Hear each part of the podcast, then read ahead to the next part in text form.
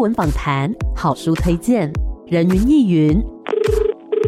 今天谁来？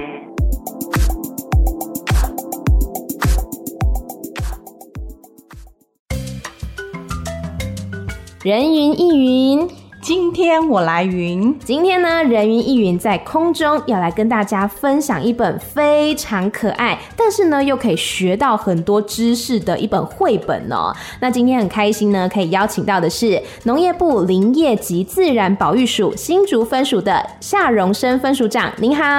，Amy 好，各位听众朋友大家好，我是夏荣生，是分署长好。我们今天呢跟大家来分享这个绘本作品啊，名字也很可爱，叫做外公家的小木猫。是是，那想要先问一下分署长，这一本绘本啊，当初是为什么会创作出来呢？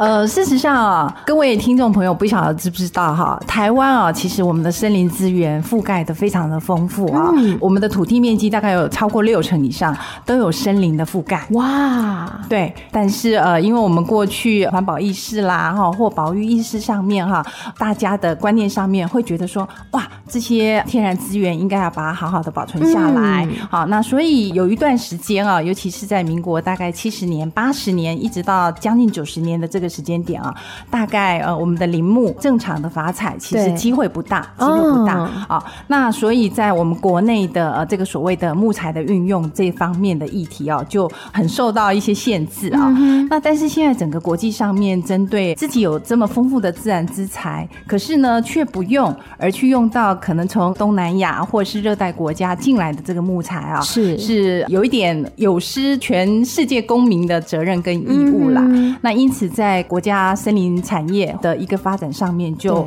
必须要逐渐的再重新去做开启啊。嗯，那所以呢，呃，我们在林业及自然保育署哈的整个政策目标，我们在二零一七年，也就是民国一百零六年的时候，嗯，其实就一直在推所谓的国产材元年。哦，对，那希望透过我们自己国家人民，如果需要用到木材的相关的用品的时候，那我们的材料就是从我们国家自己来生产，其实才是。对的一件事情，嗯、那也因为这样的政策推行了之后呢，国产材的多元的利用，希望能够让更多的受众能够去知道它的好处跟它的优点。嗯、那我们就会透过各种不同的方式来让民众能够去知悉，那打破早期认为说砍树就是不对的这样子的一个概念，能够有一点扭转。嗯、那我们也知道，其实，在很多的受众的面向上面，可能要透过不同的方式来做展现。嗯，那根据一些。调查资料的展现，就觉得说，可能在教育的这个体系上面，其实能够从小就能够有这方面的概念，对，能够更清楚的话，对于相关的推展其实是有帮助的。嗯哼，所以我们就一直在思考，哎，那这样子的话，如果我们能够出一本绘本哦，然后透过绘本的方式，轻松自在，让小朋友在很自然而然的学习的过程里面，就可以去知道国产材的运用，其实是对于生活上面是有很大的益处的话。那应该是有帮助的，嗯、所以我们就开始有筹划了这一本《外公家的小木猫》这本书的一些构想。是，所以呢，在这个《外公家的小木猫》里面嘛，我们其实是可以看到说国产材的运用，包括说呢它的质地是怎么样，它可以运用在什么样的地方哦。那我们先来讲一下《外公家的小木猫》在这个故事当中，它有什么样的角色，然后发生了什么样的故事呢？这本书其实非常有趣哈，嗯。因为我们知道啊，外公外婆啦，哈，或者是奶奶爷爷啦，哈，像这样子跟孙子之间的一些互动哦，其实是在我们生活日常里面非常温情的啊一个部分哈。嗯、那因此，我们在这本书的刚开始，我们是透过外公他在他的孙女生日的时候送他一个小木猫。哦，那这个小木猫呢，就是透过在外公家的山林里面的自然之材，也就是木材所制作出来的一只小木猫。对，那再透过外公家的一只活生生的小胖猫，嗯、胖胖是。带着这只小木猫去找早期外公送给孙女的妈妈。啊，啊，也就是外公的女儿对的呃，另外一只小木猫的一个过程，嗯，所产生出来在家庭生活里面，其实有很多的用具都可以是木材生产的这样子的一个故事，嗯。然后让小朋友去知道说，哎，我在家里面可能我坐的椅子啦，嗯、然后我玩的小木偶啦，甚至我喝水水的杯子啦，对，好，这些都可以用木材来制作。那透过这样子一连串的故事发生，让小朋友能够去认识相关的事情。是，的确，在这个故事当中呢，我们可以看到这只白白胖胖的猫咪胖胖呢，它就是带着外公送给孙女玲玲的小木猫，带它好像在家里面探险一样。哎、这边东看看西看看，然后呢，一路上遇到了好多不同的木制品。那其实这些呢，都是我们台湾优秀的国产材哦。所以要请分署长帮我们介绍一下，书中有介绍到哪一些的国产材，然后他们又分别可以运用在什么样的地方呢？我们台湾人工林的国产材啊，其实种类还蛮多的哈、嗯。那但是因为我们在刚开始推动初期的时候呢，呃，有很多的资源盘点上面就有锁定到现在市面上面大家比较常用的十种的国产木材是的一个材质。那以这个外公家的小木猫这一本书上面啊所展现出来的，那包括有主角小木猫，对、嗯，它就是台湾山啊。那台湾山它的彩色其实非常的绚丽，非常的漂亮，五彩缤纷、嗯、啊。那台湾山，哎，有台湾两个字哎，对啊，表示它是台湾的特有种。哦，对，那特有种代表的意思是什么呢？就表示说这样子的木材，这样的树种，只有在台湾这个地方有这样的树材。嗯，所以它挂上台湾两个名字啊。是，那台湾山，它又在我们原住民，尤其是卢凯族的部落朋友们，他们称台湾山是撞到月亮的树。哇，为什么会这样想？很高吗？对，月亮很高。对，所以事实上有记录的资料里面显示啊，台湾山可以长到高达九十公尺左右。对，这么高啊，那所以会有撞到月亮的树哈。那呃，我们的小木猫就是用台湾山去制作的，所以它色彩非常的缤纷亮丽，就会很吸引人。那这是其中的一种。那我想可能有一些朋友早期啊，哈。可能会知道相思木、休息呀，是哈，可能我们早期都会用在炭材，就是烧柴火去应用。那相思木其实它是一个非常坚硬、有质感的一种木材。那除了早期当做烧炭上面哈木材柴烧的利用上面，其实这几年有很多的产业界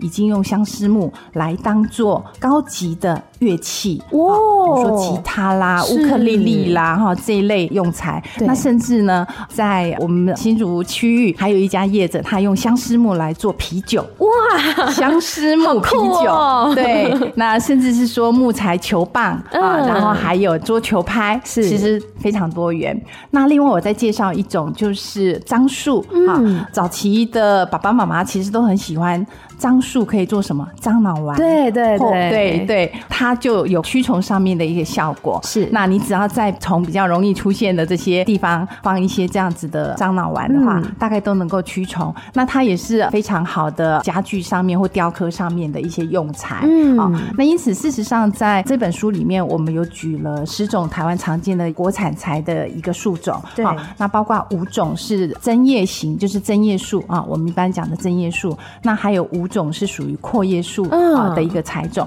那每一种木材其实它的特性都有不一样的一个地方，嗯有一些适合做家具，对，有一些可能适合做木地板啊，那有一些适合做建筑用材，非常非常的多元。那尤其是还有一个，就是如果我们早期有讲到块木的话，嗯，都会知道，哎，台湾非常有名的块木就是红块跟扁柏，它的香气非常的芬芳，所以呃这样子的香气味道，如果你做成家具或者是做成雕刻用具的话，其实那个香味源源不绝哈，可以让你感受到身心灵疗愈上面非常好的享受。没错，其实刚刚呢分数长讲到这一些啊，都是在我们的日常生活当中，刚刚讲到嘛，可能乐器或者说你喝水的水杯等等，都有可能是这一些优秀的国产材所制作的。然后刚刚说有十种，包括说呢台湾杉，然后杉木、红块、大叶。桃花心木，然后榉木，以及相思树、樟树、栾大山、柳杉，还有楝树，是为什么会立刻就知道呢？如果你有看到这本绘本，你也可以像我一样立刻就知道哦，因为里面呢都要帮你整理好，说，哎，台湾有哪一些非常厉害的国产材。那我们先稍微休息一下，待会再继续回到人云亦云。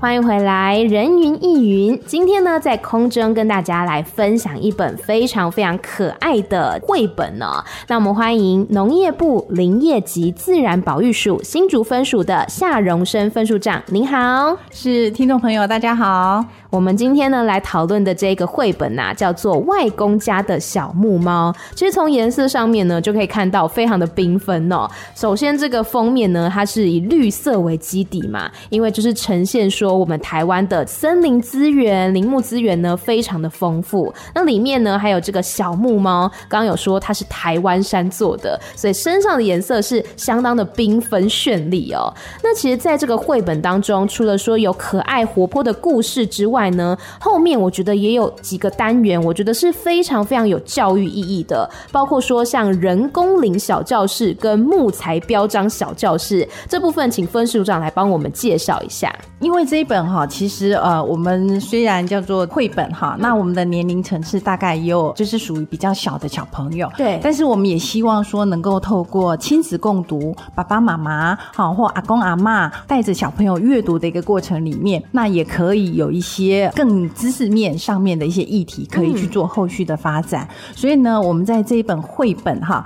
的前后页哈，我们都有增加了一些必知的小常识哈，可以来让大家能够去知道哈。那比如说像人工林的小教室，那人工林的小教室呢，它主要让听众朋友或者是呃一般接触这一本书的朋友们能够看到的时候呢，就可以知道说我一棵林木从种下去之后，那我要怎么样去透过经营。管理的一个手段或模式，嗯、让它从小小的种子发芽之后变成是大树。哦，它的过程其实是有区块的。那我们在这本书上面，我们基本上是以台湾山来当做它的例子。啊、嗯，那我们了解一棵树长成一片森林大概需要多少时间？其实会看每一种树种，不同的树种可能它的成熟期是不太一样的。是、嗯，那以台湾山来讲的话，大概它是三十年左右就可以。应用哈，那在它过程里面，事实上我们有分不同的期程。那像刚刚种下去的幼苗，它要长成的过程，其实因为是在自然野地里面，所以自然野地里面什么最多？杂草最多。啊、对，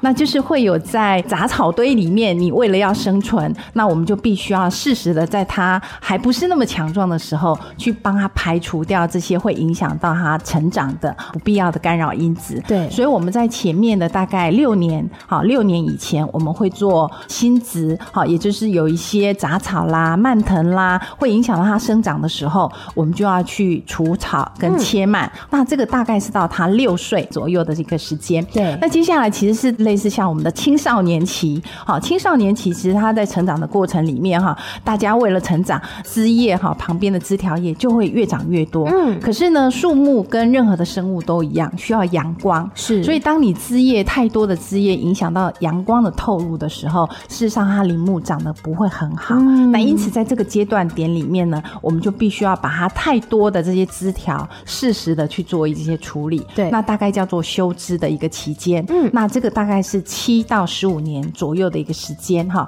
会在这个时间点去做修枝。嗯，那修枝了之后，其实就是让它光亮透进来，然后呢，生物量的含量够多，它就会越长越好，越长越好。但是在长的过程里面呢，可能每一株种的比较多的时候，我们希望它是能够胸围越胖越好，这个它的这个利用率上面会更好。所以呢，我们在大概二十年到三十年左右的期间呢，我们要做适当的疏伐。疏伐也就是把长得比较歪七扭八的、长得比较不健康、比较瘦小的，嗯、去把它砍伐掉。就像我们一般种果树会有所谓的疏果期，对、嗯，类似像这样的期间，那空出更大的林地，让更多更好长得很棒。的这些林木可以长得再更强壮，嗯，那也有效的在行使相关的光合作用。对，那接下来就是它的成熟期了啊。那以台湾山来讲，大概三十年以上左右的林木，其实它就已经是可以达到它一定的直径跟它的高度。嗯，那利用这时候的林木，如果有伐采下来的话，